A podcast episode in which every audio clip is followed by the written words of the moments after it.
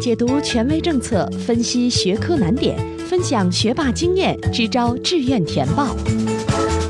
紧跟教学进度，贴近考生需求，高考冲刺三百六十度无死角有声宝典。宋小南工作室倾情奉献。欢迎来到由宋小南工作室制作的升学 FM，我是宋小南。每年的高考季，在志愿填报的时候啊，我们都会或多或少的迎来规则的演变或者招生计划数的变化。然而，在今年，也就是二零一七年的夏季高考的时候，我们将迎来一个巨大无比的变化，那就是全国很多省份在今年选择进行批次合并。批次合并的意思就是，原来分一本、二本的省份会把一本、二本放在一起招生了。原来分二本、三本的省份会把二本和三本放在一起招生。那面对如此巨大的变化，现在我们就有家长未雨绸缪了。他们会在群里问我说：“那宋老师，如果政策发生了这么巨大的变化，那往年我们使用的方法和往年的数据还能够做参考吗？就是不同的批次合并之后，对于不同分数段的考生到底有怎么样的影响呢？”我们分成几类的考生来考虑哈，首先是高分的考生，当然我们所说的高分、中间档次和相对低分的考生是根据你的批次来的。比如说，如果我们是一本和二本合并，那么高分考生就是指一本前半段或者前四分之三的考生。那如果是二本和三本今年去合并了，我们所说的高分考生呢，可能就指一本的所有考生和二本的前半段的考生。总之呢，就是指成绩从前往后排，也就是从高分往低分排。如果我们的分数离开了合并这一个批次的批次线非常的远，哈，还有相当大的优势可言，那这部分同学就是我们所说的高分考生。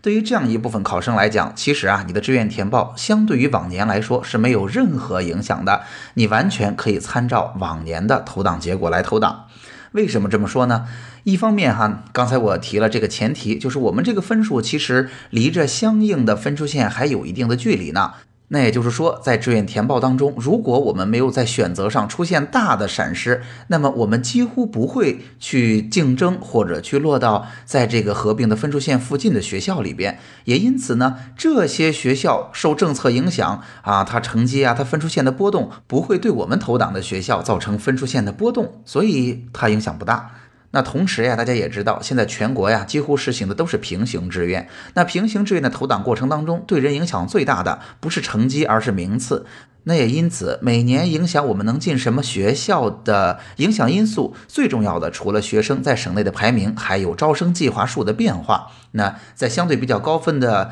学校领域里边，它每年的招生计划数的变动是很有限的，甚至最好的那些学校，现在因为支援西部的政策，在绝大多数省份，每年的招生计划还会减少。那综合前面说的这两点，就是我们离批次线影响到的学校还比较远，同时呢，我们之前学校的招生计划变化不大，所以对于相对高分的考生来讲，其实你的志愿填报是没有任何影响的。往年的数据仍然非常值得参考。那成绩往下走一点儿。如果批次合并了，那么影响最大的是哪一批同学呢？那肯定是原来在批次线附近的同学。无论你是在一本、二本的合并当中，原来成绩在一本线附近的同学，还是二本、三本合并当中，原来分数线在二本附近的同学，这些同学一定是要认真参考的。如果你能报得好，你能够去到一个更好的学校和更心仪的专业。这里边呢有这么几类学校，大家可以想想看是不是这样。一种啊是被批次线硬硬的把分数拉高了的学校，这些学校啊包括大家想想看，每年在相应的批次里都有一些学校招不满。大家为什么会招不满呢？有可能它的地理位置比较偏远，相对我们的家乡啊已经有了相当长的距离，我们不愿意去这儿。那另一种可能呢是这所学校在一本、二本，比如说都招生，那在一本里边呢？呃，可能剩下的专业已经不是特别好了，但是啊，在分一本、二本的情况下，很多家长和同学都会觉得说，我好不容易考到了一本，我可不能报到二本去，那多亏得慌呀，所以他就会选择报这些学校的一本专业。然而，这些学校的一本专业可能已经不是自己最心仪的那些专业了。甚至呢，这不是我们主观看待的结果，很可能这些专业在社会上也会是一些冷门儿啊，行业发展相对一般一点的专业。但是因为他在比如说一本线以上，所以一本线上的同学还是会去努力的尝试报考它，以便不亏。或者换一个角度说，批次线的划定呢，就给了这个学校一个优势，就是无论好专业还是一般的专业，只要你在一本里招生，你招的最低分数的同学就是一本线的同学。那在这个情况下，也就是有些学校的分数线是被批次线，是被报考规则硬硬的拉高的，所以在批次合并之后呢，同学们的填报相信会更加理性，这些学校的分数线可能会降低的，所以原来没有进到啊前面批次的同学，可能就有了这样的机会。我拿一本、二本举了个例子，二本、三本当然也是一样的。那我们话说回来，既然有学校的分数线是被批次线硬生生拉高的，那就有学校的分数线是被批次线硬硬的压住的。比如说，常见的有这么几种情况，有的学校呢会处在全国特别好的城市，因为大家知道哈，志愿填报并不是说学校越好分数就越高，它主要是跟竞争的人到底多不多很有关，就是更多同学想报，更多高分的同学想报，这个学校啊一共就那么多招生计划，当它招满的时候，选择的人群更大了，那所以它的分数线就会更高。那也因此啊，很多学校在国内处在一个非常好的城市，比如说在北京、在天津、在上海、在广州啊，很多同学都会觉得，嗯，我要去这个城市，所以我也愿意试这所学校。在以往相对比较低一个的批次里边，但凡有这样一类学校，大家都会发现，最后在第一个批次里边报出来的分数，远比这个批次线还要高。当然，还有另外一种常见情况，就是有很多学校它的中外合作办学，可能因为刚刚开始办第一年或者第二年，所以啊，它的分数并不是很高。它一般啊都会在相应比较低的批次起步。但是这所学校呢，如果是在您所在的省内吧，是一所特别好的学校，大家慢慢的经过两三年的时间，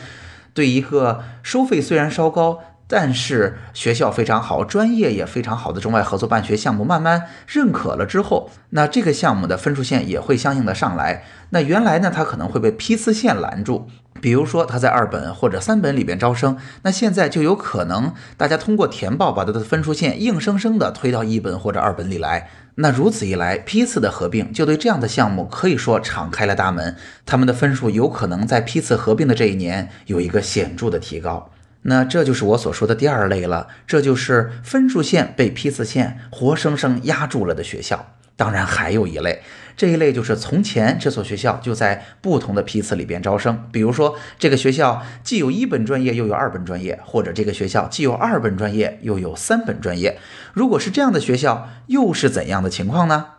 这回我们拿二本和三本举一个例子哈。如果一个学校既在二本里招生，又在三本里招生，那有些家长就会说了，那我肯定是把它二本里边的最高分和三本里边的最低分，呃，对应起来做一个参考。如果我的分数线或者排名落在这个之间，是不是我就可以报考这所学校了呢？我觉得大面上当然是这样哈，但是也会有不同。原因是批次线一旦划定，您会发现。学生的分数并不是连续的，学生的分数可能会被批次线拉开了一个较大的档次。比如说，在二本里边，大家会觉得这所学校不错，而且二本里边这些专业可能都是一些比较热门啊、比较有发展前景的行当，所以孩子们报这个学校的时候，可能报的比较热情，报的比较多，所以这个学校的分数线啊是比二本线高的。那在三本里边呢，可能这个学校就剩下了相对比较一般的专业了。那很有可能出现这样一种情况，就是同学们在三本里报的这个学校的最高分要低于原来的批次线，所以这个学校的分数线并不是连续的。如果出现了这样的情况，很可能在二本、三本合并之后，三本里边的分数线会变高。为什么呢？因为大家没有成绩的限制了，所有人都会想说，我能够报到这所学校比较好的那个专业，所以更多的人去做了尝试，那也因此更多的高分的考生可能就会占据了这些机会。那也因此，大家听明白了，如果一个学校是跨批次招生的，在不同的批次里边有不同的专业，我们并不能特别简单的直接去参考这所学校去年在上一个批次的最高分和下一个批次的最低分，而是需要稍微认真的进去看一看这个学校在不同批次里边往年招生的专业到底是个什么情况，从而来预测今年报考的家长和同学们会做怎样的判断。到此，我们就为大家说清了分数影响最大的学校是哪一些，以及批次的合并会对他们带来怎样的分数线上的变化。那当然，还有一类同学，那就是在原来的批次里边，在相应比较低的批次后半段的同学。比如说，如果我们省份只有一本和二本了，今年一本、二本合并，那么如果你的成绩离二本线很近。啊，你就是下面我要讨论的这堆同学了。如果你是二本和三本合并，那你的成绩在三本线附近，也就是本科线附近，这些同学，那也是我们下面要说的情况。如果你已经离他们比较近，离前面那个批次线比较远了，其实前面批次线影响的学校对我们的影响也不是很大。对于这一类同学呢，你只需要关注一个核心要素，那就是之前所有学校当年的招生计划是不是有大幅的增加就可以了。如果前面的学校有了大幅增加，那我们填报当然就减小了很大的压力，我们有可能去到更好的学校。如果前面的学校并没有大幅的增加当年的招生计划，我们就完全可以去参照往年相应排名的投档结果了。那今天的内容呢，我会觉得稍微有一点抽象，为什么呀？因为在上学期高三上学期十一月份的时候，很多家长啊还不是特别了解平行志愿的规则以及如何去完成本省的志愿填报。那没关系哈，之后我会在我们的播客里边，我们的直播课程里边，更多的为大家分享怎么样用最简单的方式去参照往年的投档结果，为孩子报一个准确的志愿。那到现在开头的问题，相信就为大家有一个明确的答案了。